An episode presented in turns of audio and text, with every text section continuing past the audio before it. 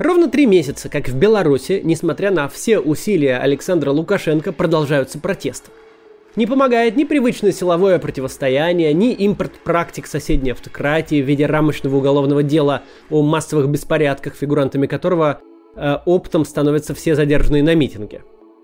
Протесты продолжаются в самых разных формах. Традиционный митинг в воскресенье с рекордным числом задержанных, более тысячи человек, марш пенсионеров и медиков в понедельник, сразу же после этого. Кажется, что все как всегда. Более массовые воскресные митинги, менее массовые тематические будние акции. С одной стороны, граждане всех возрастов, профессий, социального статуса, с другой – только силовики. И тут имеет смысл охарактеризовать ситуацию на сегодняшний день и подумать, как она может развиваться дальше.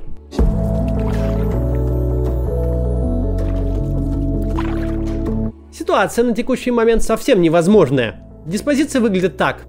Есть абсолютное большинство граждан, которые проголосовали за оппонентов Лукашенко, в первую очередь за Светлану Тихановскую. Есть Александр Лукашенко, проигравший выборы, чей уровень поддержки и перед выборами-то не был выдающимся, а после всего того насилия, которое вылилось на городские улицы, сжался вообще до размера статистической погрешности. Настолько незначительной статистической погрешности, что пришлось искать импортную замену даже пропагандистам – Буквально за 4 месяца из отца нации с риторикой о пассивных и уборочных Лукашенко превратился в загнанного в угол тирана. Его поддержка сжалась до силовиков и безумных выступлений в духе пленных не берем. Харизматического типа автократ превратился в оккупационного диктатора. В этом качестве можно существовать некоторое время, но не бесконечно. С какой стороны не подойди, э, но придется искать какие-то еще основания для легитимности. Государство на военном положении не может существовать слишком долго. Миграция режима из текущего положения – это очень дурной путь, который мы видим на примере Венесуэлы. Политический режим сохраняется на чистом насилии. Все, кто в принципе способен применить себя как-то за границей, эмигрируют. Страна стремительно депопулирует. Для Венесуэлы этот показатель приблизился к четверти всего населения. Резкое падение предпринимательской активности и внешняя изоляция в результате санкций бьют по экономике, а за ней по бюджету – Власть пытается решать проблемы прямой эмиссией, что приводит к крушению национальной валюты. Современные автократы стараются до такого не доводить. Макроэкономическую стабильность завели себе почти все. Но у Александра Лукашенко, во-первых, богатый опыт в этом вопросе, все-таки третья валюта за четверть века.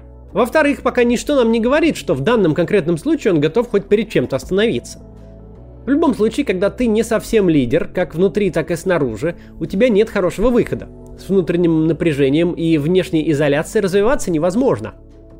Эта ситуация э, на сегодняшний день. Она очень плохая для всех.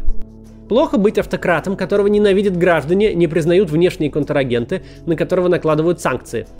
Кстати, персональные санкции против главы государства это вообще очень редкая история. Надо было до такого дожить, чтобы встать в один ряд с совсем уж африканскими людоедами. Со времен, пожалуй, Югославской войны европейский лидер не находился в подобном положении. Но дальше. Плохо быть представителем политической элиты в текущем положении дел. Все издержки режима изгоя не могут не сказываться на персональных статусах, доходах и возможностях. Удерживать ненавидимого всеми диктатора – это сложно и дорого. И дорого для каждого персонально. Кроме того, в такого рода системах политические и экономические проблемы всегда вызывают всплеск репрессий, по отношению к людям, которые внутри системы находятся. Ресурсный пирог сокращается, а желающих урвать кусочек все столько же, и это ведет к усилению внутриэлитной борьбы. Как это работает на практике, очень хорошо видно в России после 2014 года, когда уголовные дела против губернаторов, федеральных министров или э, очень близких к властям бизнесменов, высокопоставленных силовиков стали настолько обычными, что перестали быть новостью. Плохо, увы, быть и гражданином в такой ситуации. Единственная цель такого политического режима – отчаянное сохранение одного человека у власти. Запомните вы и все, кто меня услышит, страну они не получат. Во имя этого в жертву приносится все – национальная валюта, экономический рост, бюджет, гражданский мир. Эта жизнь непростая, опасная и бедная. Со стороны Лукашенко нету никаких вариантов эту ситуацию изменить. Граждане не станут лучше относиться к человеку, который проиграл выборы, сам себя короновал в президенты, а после избил и покалечил тысячи людей. Европейские контрагенты легитимность его нахождения в должности не признают и санкции не снимут. Эксплуатировать главное конкурентное преимущество страны, ее транзитное положение, в такой ситуации просто невозможно. Все успехи высокотехнологичной экономики уже, в общем-то, обнулены. Конкурентоспособные кадры не стремятся работать в странах, где их бизнес, доход и личная безопасность ничем не защищены. Нет пути и остаться на своем месте, и избежать продолжительного политического и экономического кризиса, рецессии с переходом в продолжительную депрессию. Причем эта депрессия будет вызвана не, не только объективными экономическими причинами, но и тем, что независимые экономические агенты, способные обеспечивать белорусский рост, это ровно те люди, от которых сам Лукашенко чувствует наибольшую угрозу. Усиление регулирования, возврат к государствлению экономики на уровне начала нулевых – это э, цель, которую Лукашенко декларирует вполне открыто. Кроме того, в полной мере реализуется довольно очевидный, надо сказать, прогноз о радикальной смене формата взаимоотношений с Российской Федерацией – Правительство Владимира Путина это единственный э, внешний контрагент, который готов признавать и активно поддерживать белорусский режим, и никакой позиции для торговли со стороны Лукашенко теперь нет. Вся бесконечная история заработка на имперских амбициях восточного соседа официально закончена. Именно таким образом характеризуется имеющийся статус-кво. Удержание Лукашенко у власти будет выглядеть ровно так провалившаяся латиноамериканская деспотия прямо в центре Европы. Да, слишком долго такое положение вещей не продержится. Все союзники Лукашенко, как внутри, так и снаружи, скорее рано, чем поздно поймут, что оно того не стоит. Заменить его какой-то компромиссной фигурой и вернуться к какой-то норме просто дешевле и выгоднее всем сторонам. Я считаю Владимира Владимировича своим старшим братом. Искренне считаю своим братом старшим. Я считаю, что старший брат всегда должен младшего поддерживать. И я часто Путину говорю.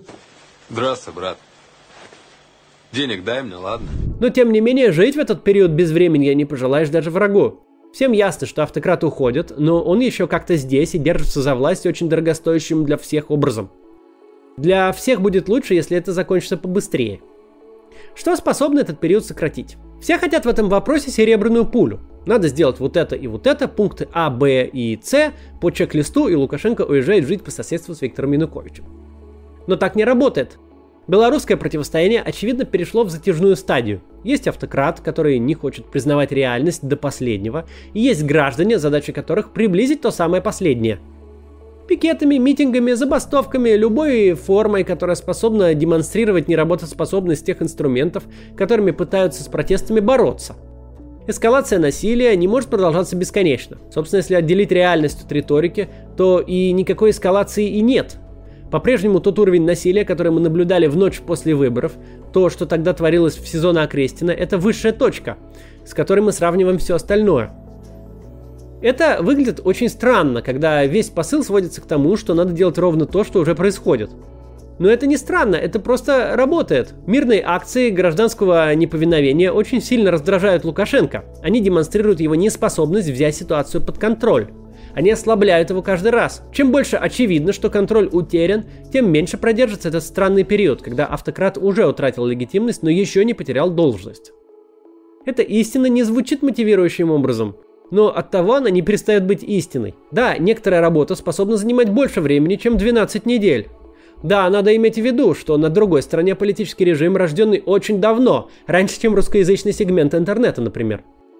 Надо иметь в виду, что пока, но не бесконечно, на его стороне богатая и могущественная автократия на восточной границе.